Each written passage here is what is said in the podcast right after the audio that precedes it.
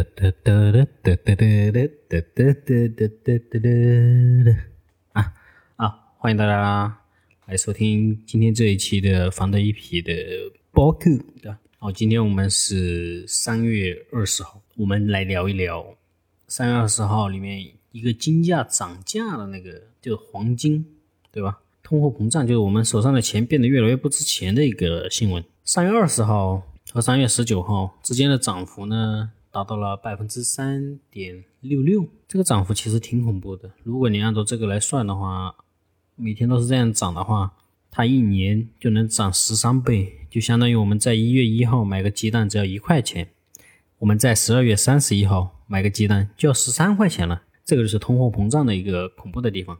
然后呢，首先我会给大家举一个例子，这个黄金涨价了百分之三，相当于我们。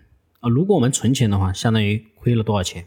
然后我们算一下，涨了十万块的话，在三月十九号的时候，我们可以买两百三十一点四九克，两百三十一点四九克黄金。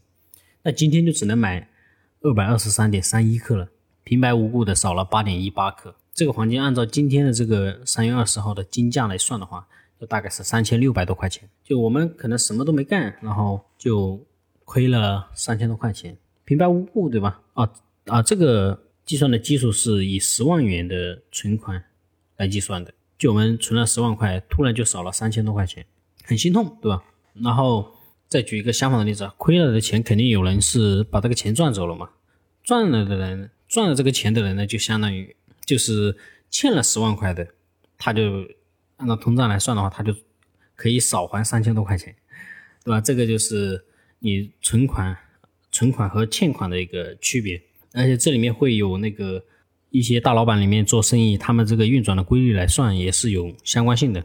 他们只要确保他们赚的那个钱能抵掉这个通货膨胀的话，他们去贷款也是可以的，也是很划得来的。所以这也是为什么那些大老板也会身上背很有很多的负债。然后这里面其实我在二零二二年八月十六号在房间简微信公众号里面更新了一篇那个文章。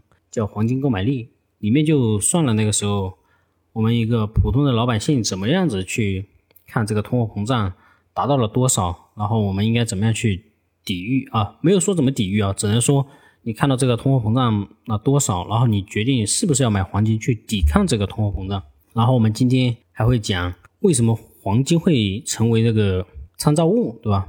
然后还有讲一个通胀的原因，这一次通胀的原因。然后还有就是想了解更多的一些方式，然后希望可以帮助你们打开一个新的兴趣或者一个新的爱好，也能让你们更加了解经济的相关的一些规则吧，对吧？这也是我普通的一些见解，希望能对你们有一些帮助。然后我们先来说一下为什么要拿这个黄金来做参照物，因为在以前的时候没有人民币、没有纸币的时候，那个时候就只能以贵重金属或者说是稀有金属。来作为交易货币，在很久很久以前用贝壳嘛，对吧？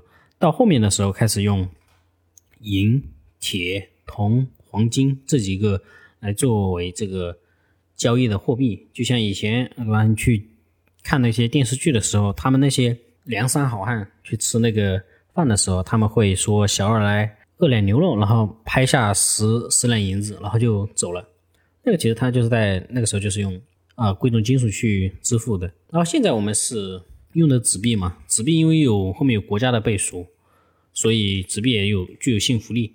但黄金还是不可动摇的去作为一个基本的一个参照物吧，一个货币等价交换的一个参照物。然后货币它是因为它刚刚说了嘛，货币是以国家信用背书来作为参考的。然后如果这个国家快要衰败了，它的货币可能会出现波动，然后它可能它的钱就不值钱了。在那个时候，可能什么都不值钱，所以在要在这个时候之前就把这个换成黄金。因为你如果你在美国的话，美国可能会因为美元贬值了，就消费力下降嘛，就你手上的钱也开始变得不值钱了。然后欧元也可能会，但是黄金不会。黄金它作为一个稀有呃固定的地球产量是固定的金属，然后也比较稀有。也有用处，所以它是不会去因为突然产量增加而去变得便宜。然后纸币的话，它会因为呃印这个钞票的那个机器，它如果夸夸夸夸夸夸夸一直印一直印，它那个钱就会慢慢的开始变成不值钱。本来一块钱能买一个鸡蛋，对吧？然后你你印了太多了，可能你十三张或者一百张也买不了一个鸡蛋。这个其实就可以参考那个叫做津巴布韦，那个也是就是因为通货膨胀太厉害了，而且没有人管，也没有人去把控。在中国以前的民国的时代，好像也有一段通货膨胀的这个因素，就那个时候已经是拿着民国的那个货币，然后去擦屁股吧，好像都不愿意去把拿它去买册子，因为你买不了那么多的册子，就你就只能拿那个人民拿那个纸币来擦屁股，就 那时候就已经到了这个地步。但是我没有具体去考证，如果你们感兴趣，对历史感兴趣的话，可以去考证这个相关的历史知识啊。然后再说一下通胀的一个原因，我查了一下，大概就是因为我我看到我参考的资料是什么呢？就是啊，东方财财富里面的黄金 T 加 T 那只股票代码，它里面是貌似好像是锚定的大宗商品交易还是什么，反正就是啊期货，对，类似于就是期货。其他的里面很有很多复杂的原因，我没办法去解释掉这个期货是什么。以我现在的脑子也不够能力去解答这个疑问，所以我大概查了一下，就是在三月十号，美国硅谷银行宣布破产的时候，在那个时候当天，然后这个金价就开始往上面涨了，一直涨，一直涨，涨到了三月二十二十号，就涨到了今天，涨到了四百四十七点八，在之前的是。在之前是四百一十五块钱，涨到了现在四百四十七点八，所以这个就是由于这硅谷银行破产导致的这个货币膨胀，然后使得更多人去把货币去买到黄金里面去，然后再解释一下这个金价层层往上涨的一个原因啊。如果你在一家银行里面存了钱的话，然后你发现，哎，这个银行里面我今天去取钱的时候，他说啊，我没有这么多钱了，你要不要明天再来？那你肯定不愿意啊，因为你可能明天来的银行都没了，对吧？所以呢，你就需要及时的去把这个钱给取出来，你看去闹事啊，对吧？引起他们的注意，想让他们让你平静一点，然后先把钱给你取出来。这个时候你可能会闹事嘛，对吧？然后如果其他人看到的话，他也会觉得，哎，你在这闹事的话，证明这个里面可能会有一些问题。那我也得先把钱取出来，然后去存到其他银行去，然后你取我也取，你取我也取，就是把。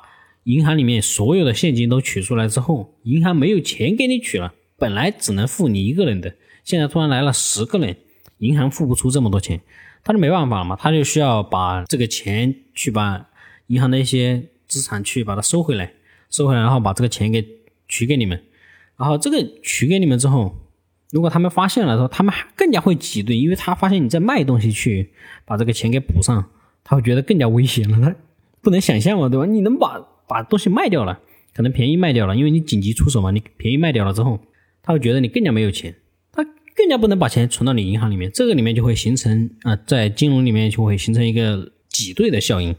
就你越没有，那我越要取走，对吧？我不能把它存在你的，存在你这太危险了。然后就导致银行根本就没有钱。然后最终的办法呢，就是银行破产。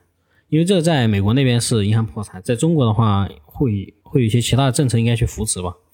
具体我也没有去了解，如果你想了解的话，可以自己去了解。然后大概就是这个原因导致了你的钱不值钱。如果你有闲钱的话，最好的投资不想让它贬值的话，最好是买黄金，最好买黄金，然后不要去买什么其他的股市啊、基金啊、期货这些，这些一般需要交给专业的人去玩。如果你作为一个普通不了解的人，建议建议啊，你就直接不要玩了，那个东西你。赚不了钱，你和别人专业的比的话，别人一天二十四小时，是吧？最起码都是研究生毕业做这一行，然后去研究这个，天天在这研究。你作为一个普通人去和他去对抗的话，其实是有点难的。如果你有这个信心的话，呃，建议少量的投进去吧，不要投太多，投太多很危险的，对吧？不要突然就破产，妻离子散了，很危险。然后留得青山在，不怕没柴烧。如果你不知道怎么投资的话，就去买黄金，全球通用，通用全，全球通用，对吧？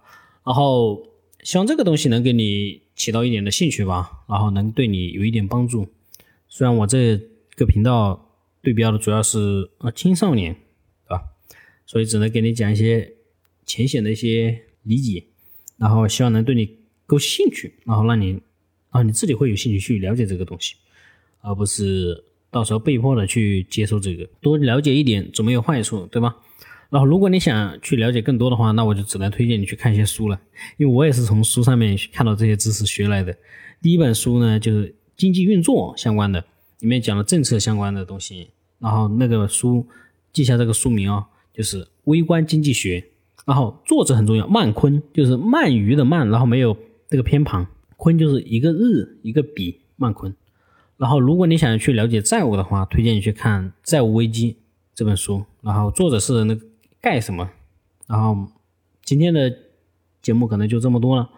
然后让我们下一次再见。然后这里是房简简房的一品，希望和你下一次相遇。然后拜拜。